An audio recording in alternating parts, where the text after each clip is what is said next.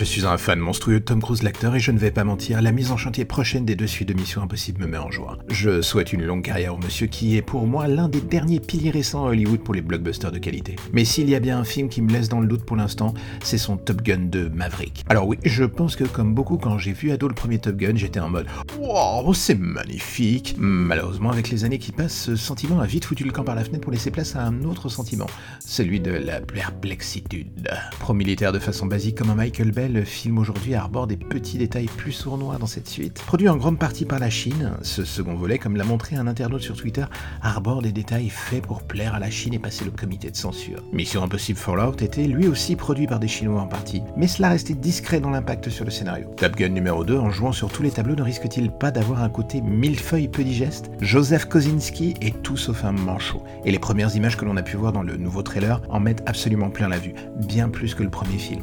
C'était pas compliqué, ni très difficile. Mais est-ce que cela empêche le spectateur de se dire que l'on est en passe de retomber dans une catégorie de films un tout petit peu passé de mode, celle digne des Firefox avec Clint Eastwood, des soi-disant blockbusters, où le côté patriotique parfois ballot dynamite complètement le plaisir du spectateur, surtout quand on le revoit des années après? Alors oui, avec un réalisateur comme celui-ci aux manettes, il est difficile de se dire que le spectacle ne sera pas intéressant.